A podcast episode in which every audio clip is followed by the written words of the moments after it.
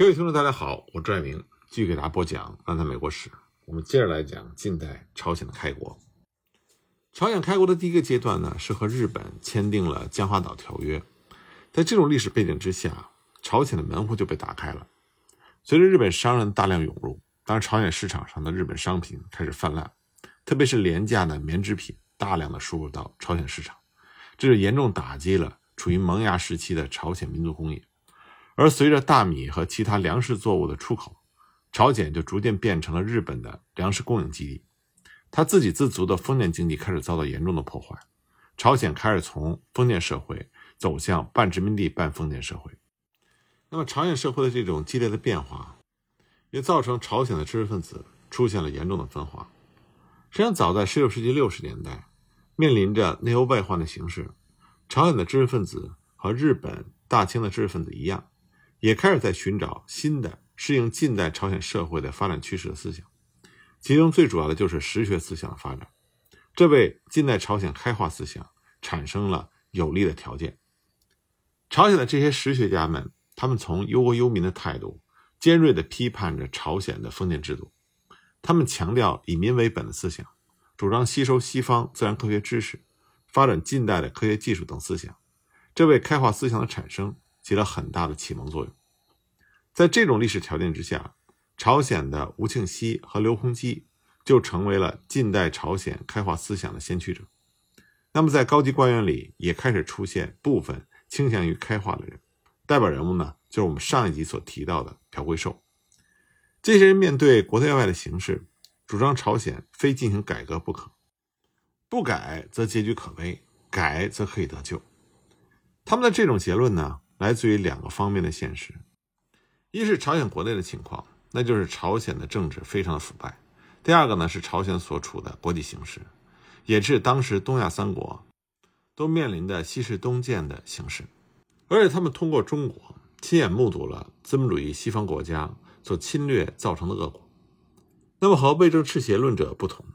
在他们看来，想要不陷入中国和其他亚洲国家的前车之鉴，就必须要对朝鲜。进行一次巨大的革新，试图富国强兵。他们所说的革新，是对国家政治的全盘改革，是对社会体制的全盘性的大更张。那么，在这些人的努力之下，之后金玉君、朴永孝、洪英直、徐光范等人就逐渐发展成了近代朝鲜的开化派。他们努力的宣传改革思想，物色励志改革的人，不问身份贵贱，组成秘密组织。这个组织呢，在十九世纪七十年代中期就已经形成了。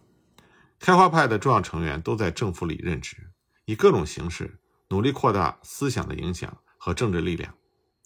当时朝鲜开化思想作为进步思想，虽然它的影响在政府内部不断的扩大，但值得注意的是，这个时期开化思想只是局限在于上层贵族之间和少数知识分子之中，极其缺乏社会思想的基础。这也造成了日后开化派在改革朝鲜社会时最致命的短板。不过很明显呢，开化思想它和魏征赤邪思想所要固守的封建体制是两种截然不同的近代朝鲜社会思想，所以在近代朝鲜，这两种思想就成为了难以融合的两大对立思想。朝鲜进入第二个开国阶段，这和大清朝有很大的关系。当时大清国的实权人物也是洋务派的领袖李鸿章。他通过和李玉元的私人书信的往来，屡屡劝说朝鲜向欧美各国开国。朝鲜政府于是决定在李鸿章的斡旋之下，和美国缔结修好通商条约。而担负条约谈判重任的，就是朴圭寿的弟子金允植。金允植率领着三十八名以学习制造近代武器为目的的留学生，在一八八一年十一月十七日前往李鸿章所在的天津。但是，学习制造近代武器，这只是表面的理由。更为重要的是要和美国缔结修好通商条约。朝鲜政府之所以如此的小心谨慎，是因为当时朝鲜国内魏征赤邪的势力非常的强盛，所以很有可能阻挠谈判。而此时接到美国政府命令的是海军提督薛菲尔，他正在天津等待着朝鲜使节。那么，是否把中国的宗主权写入条文，这成为了两国谈判中最大的争议。李鸿章呢，他拘泥于蜀邦规定，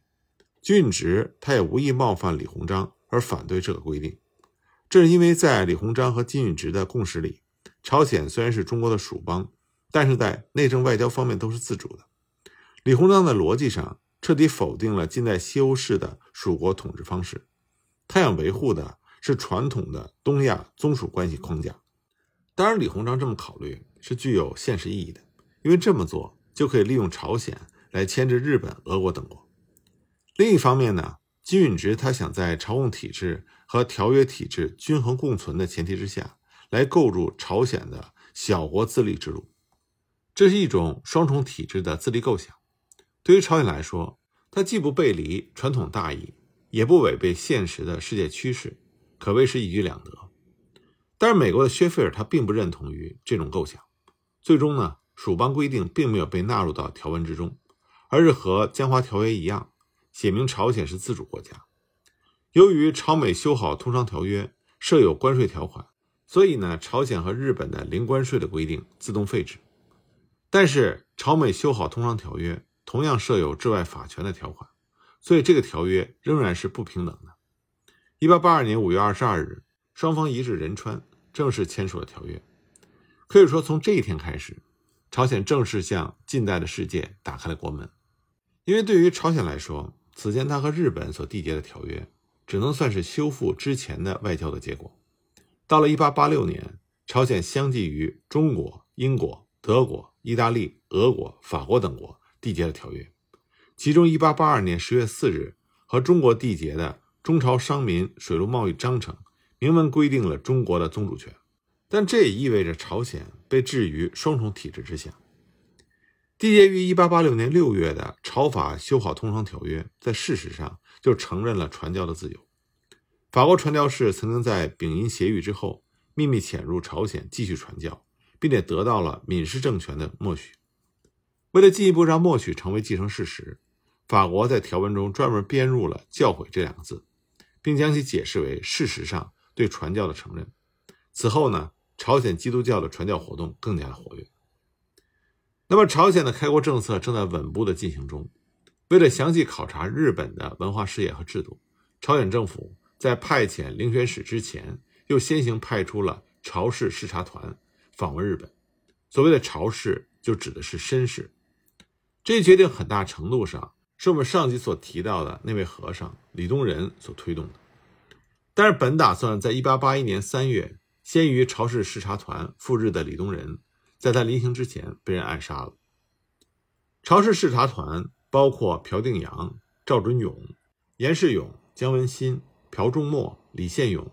于允中、洪英直等十二名朝鲜绅士，二十七名随员以及其他成员二十三人。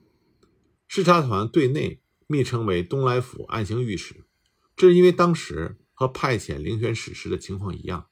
因为朝鲜国内攘夷的风暴仍然非常猛烈，所以并不具备公开考察日本的环境。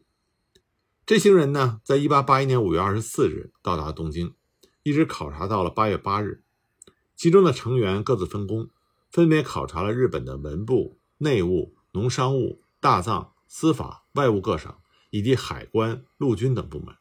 他们还去了横滨、大阪、京都、江户、长崎等地，详细考察了日本的政治、产业、军事、教育、文化等方面。期间呢，这些人见到了日本政府的首脑以及福泽谕吉等知名的人士。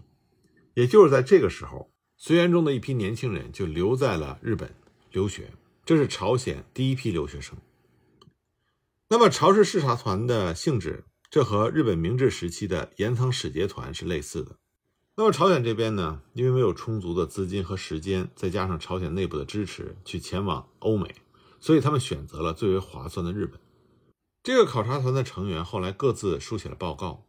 但是报告的内容和之前朝鲜派到西方去学习的延仓使节团有着很大的不同。延仓使节团呢，是抱着强烈的意愿，想要学习西欧文明。但是朝鲜考察团的成员，他们虽然承认日本已经完成了富国强兵，但他们认为产业化推进的过程中所累积的国债正在蚕食着日本的国家财政，所以朝鲜的这些考察团成员们并没有对明治维新给予充分的肯定。在成员中，于允中最为开明，他给予了明治维新最高的评价，但即使是他，也明显愧于小国主义的思维，并没有放开手脚，充分的肯定明治维新。他认为，如果小国朝鲜以西欧大国作为榜样，只能是劳民伤财，所以当时他更加关注比利时、瑞士这些小国，尤其是在军事构想方面，他特别关注瑞士，倡导全民皆兵。那么这种民兵构想和通常的常备军的构想有所不同，这点呢，也反映了朝鲜传统的以民为本的这种思想，那就是不应该因为军事而给民众增加过多的负担。一八八一年呢，这是朝鲜开化派加紧考察日本的一年。金宇军从李东仁、于允中那里听到了很多关于日本和福泽谕吉的事情。终于在这一年的十二月末，金宇军呢，他秉承王命，和徐光范一同赴日考察。他们当时参观了长崎、京都、大阪等地，并且在三月六日进入东京。在东京呢，他们考察了日本各项近代文化事业，和福泽谕吉、后藤象二郎、井上新、大约重信。伊藤博文等人进行了会面。金玉君他梦想着朝鲜能以日本作为样板，实现近代化和大国化。他曾经对他的同志们说：“如果日本是东方的英吉利，那么我国就应该是亚细亚的法兰西。”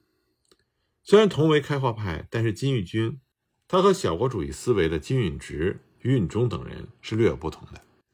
但朝鲜呢，他把他的开国参考对象选择日本，他既有好处也有坏处。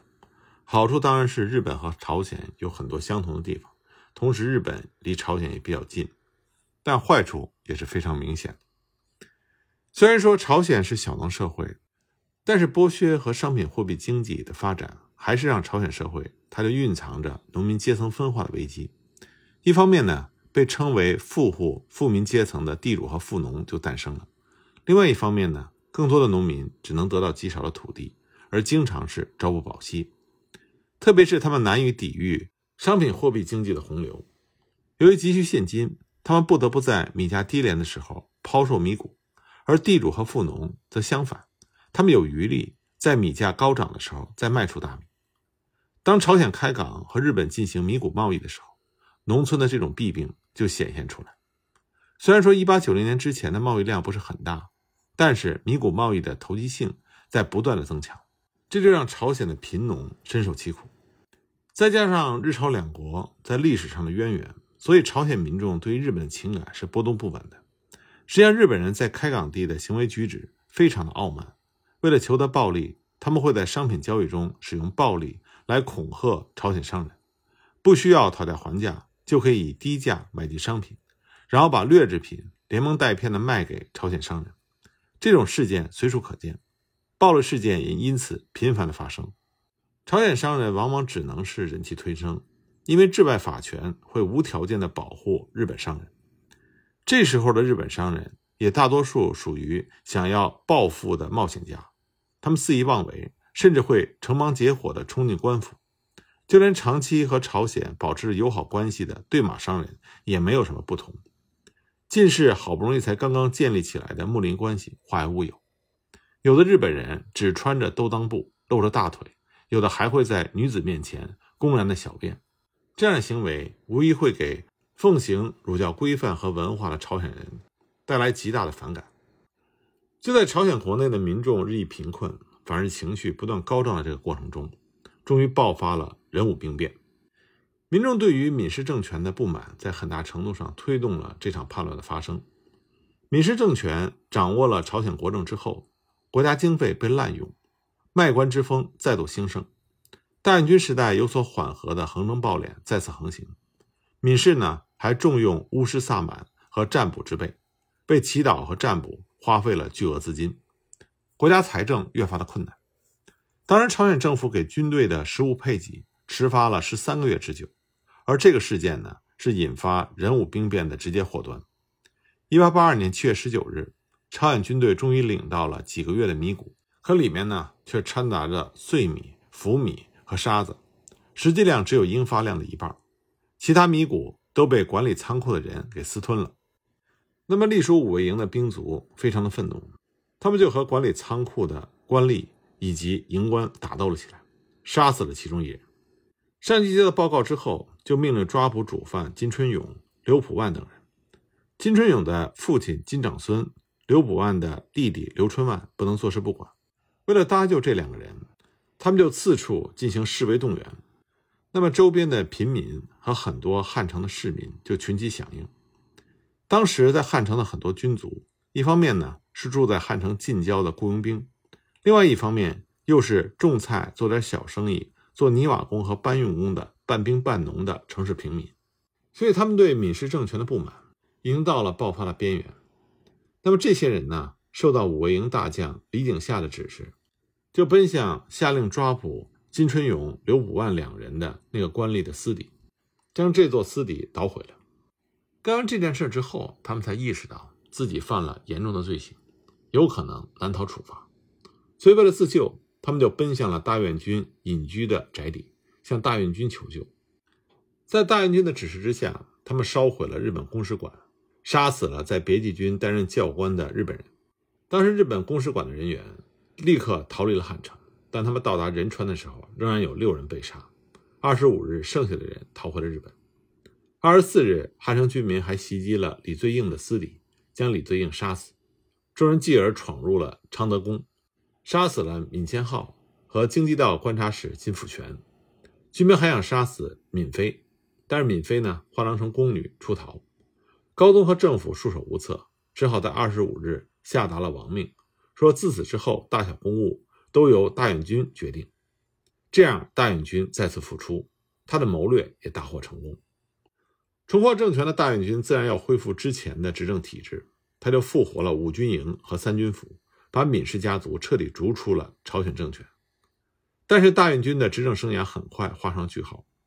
人武兵变的时候，正在天津的金允植和于允中在八月份向清政府的要人申诉，说这次事件是李载先事件的余党和大院军发动的，如果放任不管，日本公使重返朝鲜，必将挑起事端，